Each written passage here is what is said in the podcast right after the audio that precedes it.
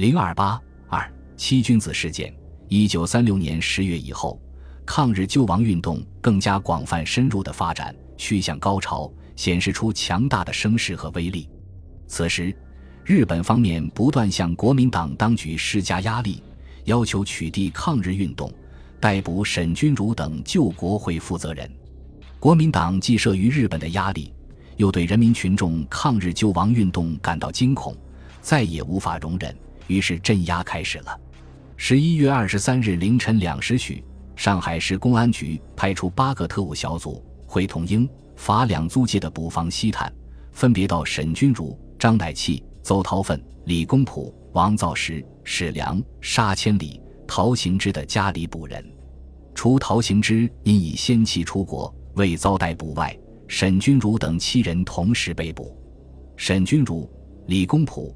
王造时三人被押到公共租界静安寺巡捕房，沙千里押于爱文一路捕房，邹韬粉、张乃器、史良则押于卢湾区法租界巡捕房。沈君儒在寒风凛冽的深夜，在捕房看守所冰冷的水门厅地上坐了一夜。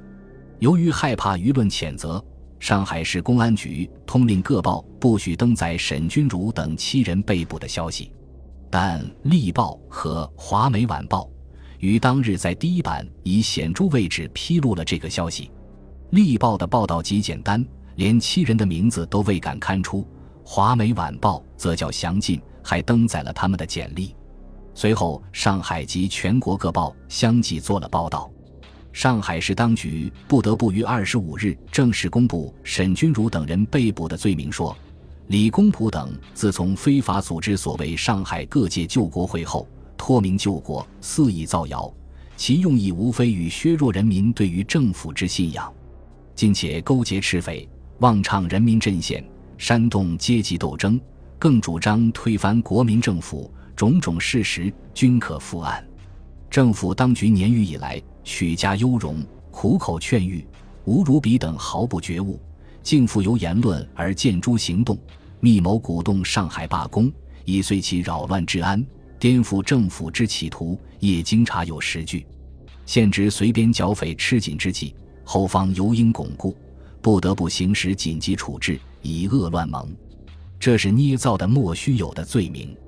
二十三日上午七时，沈君儒、李公朴、王造时、沙千里四人被借送到江苏高等法院第二分院受审，邹韬奋、张乃器、史良则被送到高三分院受审。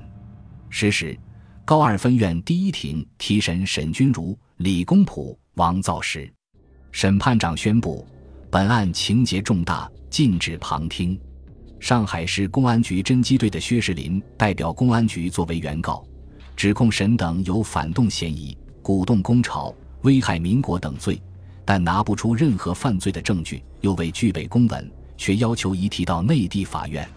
沈君儒等当庭驳斥了公安局代表的污蔑之词，并对非法逮捕提出抗议，表示坚决反对公安局违法遗体。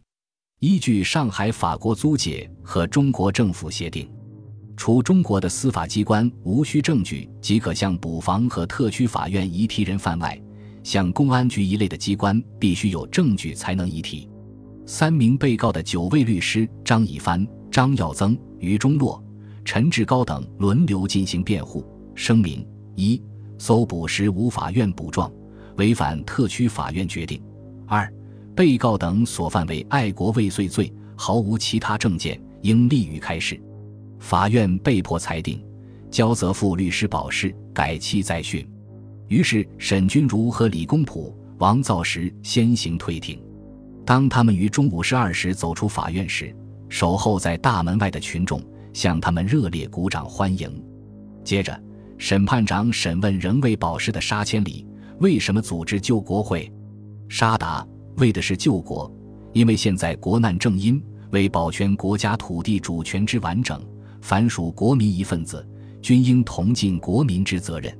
问：罢工时你干与吗？答：我不知道。问：你加入共产党吗？答：没有。我在加入救国会以前是国民党党员，隶属于三区十八分部。不过他们开会我没有去过。问是否拿到第三国际命令，改为救国会的名义？答：我完全不知道。公安局的话是不对的。如说因为救国会的会员中有共党，即认为救国会是共党组织，然则救国会会员有国民党，全部即为国民党，这真是不会论理之至。不能说救国会的会员做共产党，其他会员也做共产党，如救国会会员做强盗。其他会员也要负责吗？沙千里据理指出，公安局代表的指控全属虚妄，毫无根据。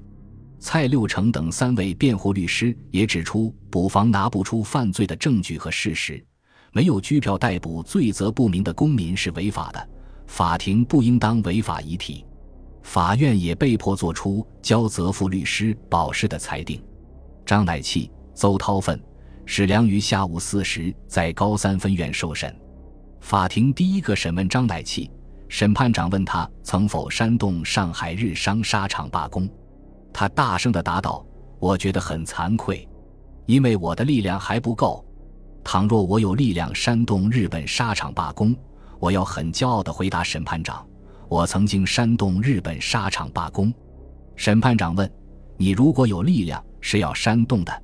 那你至少是同情的，张乃器毫不加思索地说：“是，中国工人在日本纱厂所受的虐待和朱罗一样。”请审判长问一问全法庭的每一个有良心的中国人，对于本国同胞遭受到侵略者这样残酷的待遇，谁不表同情？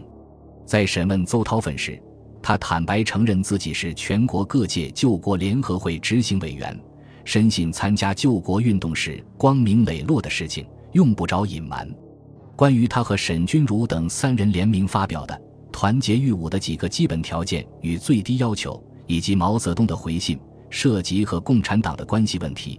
他认为此文所主张的是全国团结一致对外，有原文可按，谁都可以看，可以评论。检察官当庭认为这不能作为犯罪的证据。关于是否参加煽动上海日商纱厂罢工问题。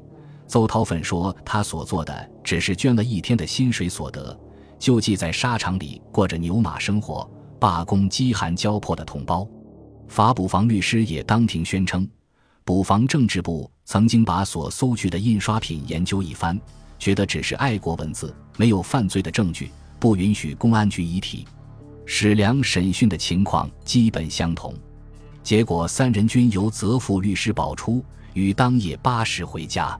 沈钧儒等刚刚出来几个小时，上海市公安局长蔡进军又以从前拿获的共产党员供认沈钧儒等是救国会委员，有共产党嫌疑的口供新线索为借口，致函高二分院说，查反动分子沈钧儒、李公朴、王造时、沙千里等夜游捕房捕获借送贵院，并经讯问后交保定期再审再案，资据确保，该沈君儒等即有逃亡之余。应请立予拘案，免生意外。高二分院又立即发出拘票，于当日深夜再次将沈君儒逮捕。张乃器、邹韬奋、李公朴、王造时、沙千里五人也同时分别被捕或自动投案，与沈一同被羁押在捕房监狱。高三分院书记官孙英士先打电话把这一消息告诉史良，史良立即用电话通知沈君儒、沙千里等人。叫他们赶快躲避，自己随即逃离寓所，前往陆店洞一亲戚家避难。二十四日，高三分院审理时，公安局代表杨福林指控说，从前拿货的共党都说本案被告等是救国会委员，从前打伤警察的人翻译说被告等是救国会委员，被告等养假救国为名，因师捣乱工作。公安局律师詹继凤则称。被告等从前曾鼓动人民与军警冲突，被告等所有一般党徒都是救国会内分子，假救国为名和政府捣乱，应请准予遗体。被告辩护律师厄森说：“现在公安局来文一说及新事实发现，如认被告有共产党嫌疑，要求遗体需提出相当证据，若无充分的证据，谈不到移送。”李公朴说：“公安局说我们有鼓动攻朝之嫌。”究竟有什么凭据？王造时也申辩说，公安局说我们鼓励攻朝，有共产党嫌疑，究竟有何根据？不能空言主张。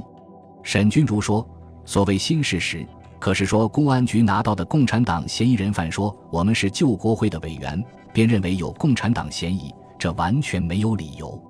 即指我有共党嫌疑，又无证据提出，实属不成理论。而保出后又加逮捕，更属违法。”审判长于评议后宣布。移送问题应由上海市公安局与上海公共租界工部局交涉办理。事实上，公安局与法院早已串通，沈君儒等庭审后就被公安局移提过去了。张乃器、邹韬奋也于二十七日上午从上海地方法院移送上海公安局。按照《中华民国训政时期约法》第八条第二项规定，人民因犯罪嫌疑被逮捕拘禁者。其执行逮捕或拘禁之机关，只持应于二十四小时内移送审判机关审问。沈钧儒等被押解到公安局以后，一直没有进行审理，引起社会各方面的责难。十一月二十九日，上海市公安局长蔡进军找沈钧儒谈话达三小时，沈等要求恢复个人自由。蔡答：为奉命不敢擅专，对公安局要求解散全国各界救国联合会。沈钧儒则答称：“这是大家讨论决定成立的，他们无权解散。”本集播放完毕，感谢您的收听，喜欢请订阅加关注，主页有更多精彩内容。